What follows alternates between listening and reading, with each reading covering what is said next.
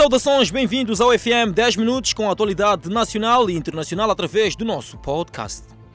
O presidente da República, Felipe Jacinto News, defendeu hoje na Escola de Formação de Sargento que a sociedade deve acarinhar os jovens defensores da pátria. News falava durante a cerimônia de encerramento do curso de sargento na Escola General Alberto Joaquim Chipande de Boane. Armas em punho e pólvora em ação é a demonstração das capacidades militares e conhecimentos técnico-científicos adquiridos durante dois e três anos de formação de sargentos e complementares na Escola de Sargento General Alberto Chipande, no distrito de Boane, província de Maputo. De acordo com o Presidente da República, os sargentos são coluna vertebral das Forças Armadas, sendo por isso necessário que sejam exemplo de aprumo e disciplina. Para a News, os jovens que se aliaram nas Forças Armadas para defender a pátria merecem o respeito e carinho de todos. Por outro lado, News lembrou aos recém-graduados que demonstração é apenas demonstração. No terreno, terão que pôr os conhecimentos adquiridos para identificar e repelir os inimigos da independência e soberania. O Presidente da República exortou igualmente os sargentos para apostarem na prevenção da Covid-19. Já fora de portas, Barack Obama lança próxima semana um livro intitulado A Promised Land. O livro de 768 páginas traz a ribalta memória do antigo presidente dos Estados Unidos da América. O antigo presidente dos Estados Unidos, Barack Obama, destaca no livro que será publicado próxima terça-feira o quão profundas são as divisões nos Estados Unidos da América e como a saída de Trump não será suficiente para unir o país. Num dos capítulos do volume das suas memórias, A Promised Land, em português, Uma Terra Prometida, o antecessor de Donald Trump na Casa Branca faz uma retrospectiva dos quatro anos que passaram desde que deixou a presidência em 2016. Talvez o mais preocupante de tudo seja que a nossa democracia parece estar à beira de entrar numa crise, escreve Obama. E acrescenta que essa crise está ancorada no embate entre duas visões do que a América é e do que deveria ser. No livro, Obama escreve sobre as eleições nos Estados Unidos e a vitória de seu ex-vice-presidente Joe Biden e também reconhece que a derrota de Trump pode não resolver todos os problemas pendentes. Também sei que uma eleição não resolverá o problema. As nossas divisões são profundas, os nossos desafios são impressionantes, escreve Obama. Entretanto, o 44º presidente dos Estados Unidos diz ter esperança no futuro, com muito trabalho, determinação e uma boa dose de imaginação. A América poderá refletir o que há de melhor em nós. Neste primeiro volume de memórias, Barack Obama também descreve o seu processo de escrita e a sua dificuldade em ser conciso. Obama ainda confessa que durante os oito anos na Casa Branca procurou um canto sossegado para fumar, abordando assim um tema que foi objeto de especulação durante a sua campanha eleitoral em 2008, a sua relação com o tabagismo. Escolas de condução estão preocupadas com a demora na marcação de exames teóricos e práticos por parte do Instituto Nacional de Transportes Terrestres, INATER. Situação que, segundo as escolas, estão a criar constrangimentos com a retenção dos instruendos. A pandemia chegou e travou muitos instruendos, mas com o alívio das medidas, o sonho foi reativado. Gerson está expectante em ter a carta de condução e se fazer a rodovia.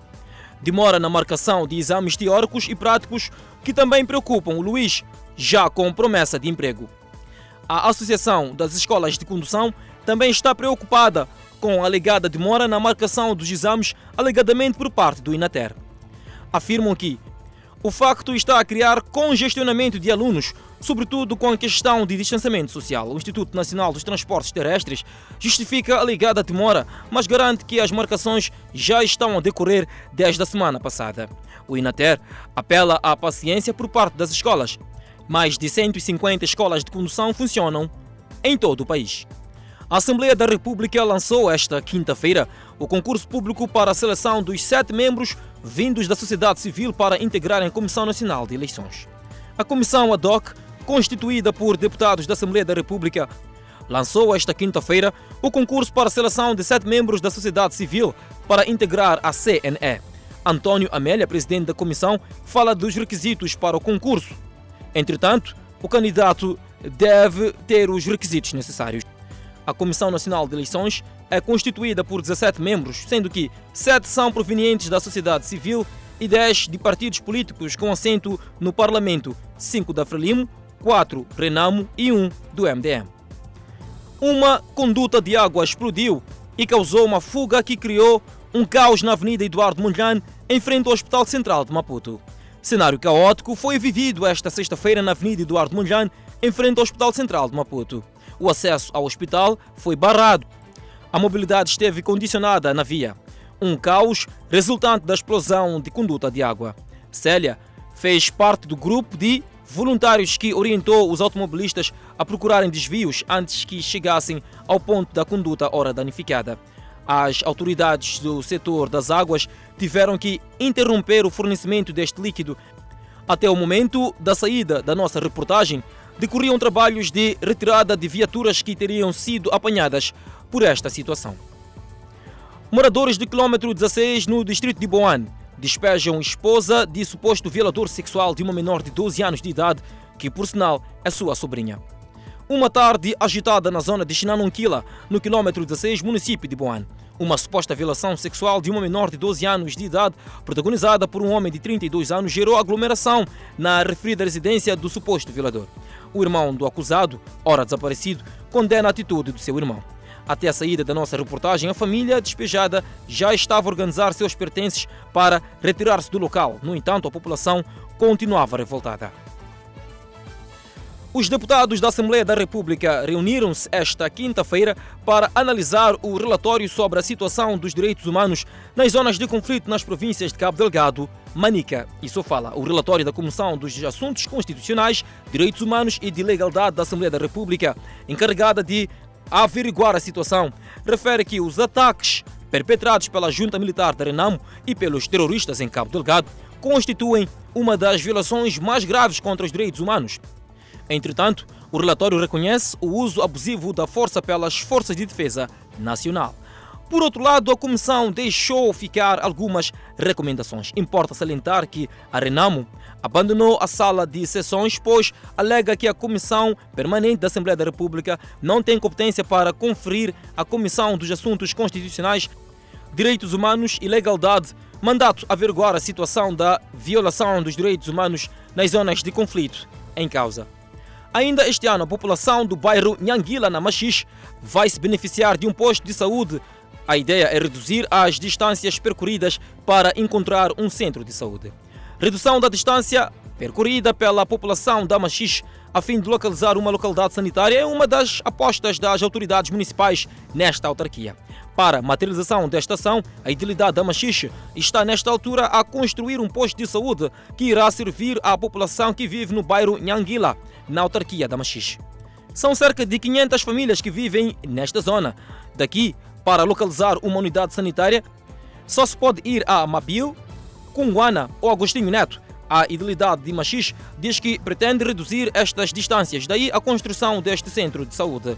Fernando Tafula, responsável do referido bairro, conta que o mesmo poderá ajudar bastante, sobretudo no período noturno, onde não há acesso de transporte para evacuar doentes. A previsão é que ainda este ano este posto de saúde beneficie a população de Nanguila. O governo moçambicano tem apelado à população residente nas zonas mineiras a criarem associações para incrementar a exploração sustentável de recursos naturais. Mesmo com apelos do governo, ainda existem cidadãos que insistem na exploração ilegal. Essa ação tem levado muitos nacionais e estrangeiros às celas. Sr. Tomé João reconhece o erro e avança com justificações que o levam a entrar no mundo do crime de exploração ilegal de recursos minerais. A Polícia da República de Moçambique prometeu pronunciar-se sobre o assunto nos próximos dias. E ainda no centro do país, após as cheias registradas em princípios do ano passado, o governo da Maganja da Costa está a levar a cabo o processo de melhoramento das vias de acesso para zonas recônditas que se encontravam intransitáveis. Melhor transitabilidade é o sonho comum no distrito da Maganja da Costa, na província da Zambésia. Neste momento, há ações de melhoramento em curso. A população diz que será muito fácil aceder às zonas recônditas, até porque a situação limitava o investimento em várias áreas em algumas regiões. Francelino Domingos é madeireiro no distrito da Maganja da Costa. Ele afirma que a atividade estava dependente do melhoramento das vias de acesso e neste momento já é possível aceder a vários pontos do distrito. O governo distrital compreende que a população está privada de exercer várias atividades do ramo de produção agrícola. Para além de melhoramento das vias, está em curso a mobilização de investidores para a exploração de várias potencialidades de que o distrito da Magagem da Costa dispõe. Para trás fica a presente edição do FM 10 Minutos no podcast. Não deixe de acompanhar o desenvolvimento destas e outras notícias quando forem 19 horas e 45 minutos no Fala Moçambique. Comigo, Clemente Carlos e a minha colega Adelaide Isabel. E pela atenção dispensada, grato de coração.